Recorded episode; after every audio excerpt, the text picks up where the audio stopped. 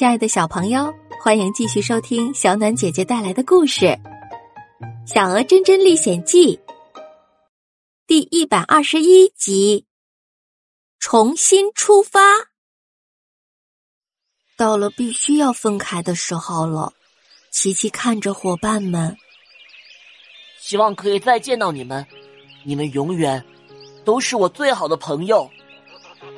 真真也舍不得琪琪呀。他张开翅膀和琪琪拥抱，嗯，一定会再见面的。而本来就爱哭的小狗特特情绪又失控了，他不停的抽泣。我还真舍不得离开你，山洞里的落汤猴，还有这个呆萌的小角质。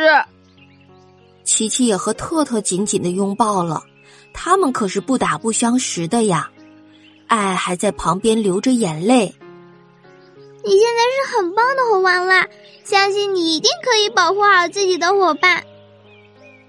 琪琪和爱爱碰碰头，眼里闪着不舍的泪花，而我们的呆鸡小角质也在旁边哭了起来，一边哭一边说：“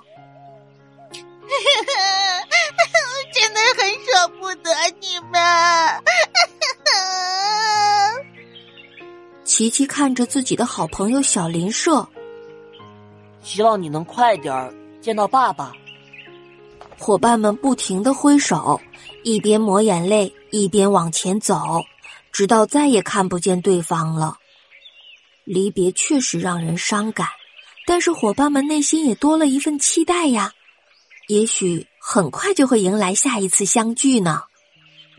天上的太阳公公微笑的看着每一位小伙伴，也只有他不会因为离别而忧伤，因为太阳公公一直都在呀。大家过了很久，才让自己的心情平静了一点。特特的红眼圈还没消退呢，他看着天空说：“还好，我们不用和太阳公公有很久的分离，大家只是很短的再见。”大家抬起头，看到了太阳公公微笑的脸。珍珍眯着眼睛说：“谢谢你，太阳公公，有你真好。”爱也对着太阳公公点头。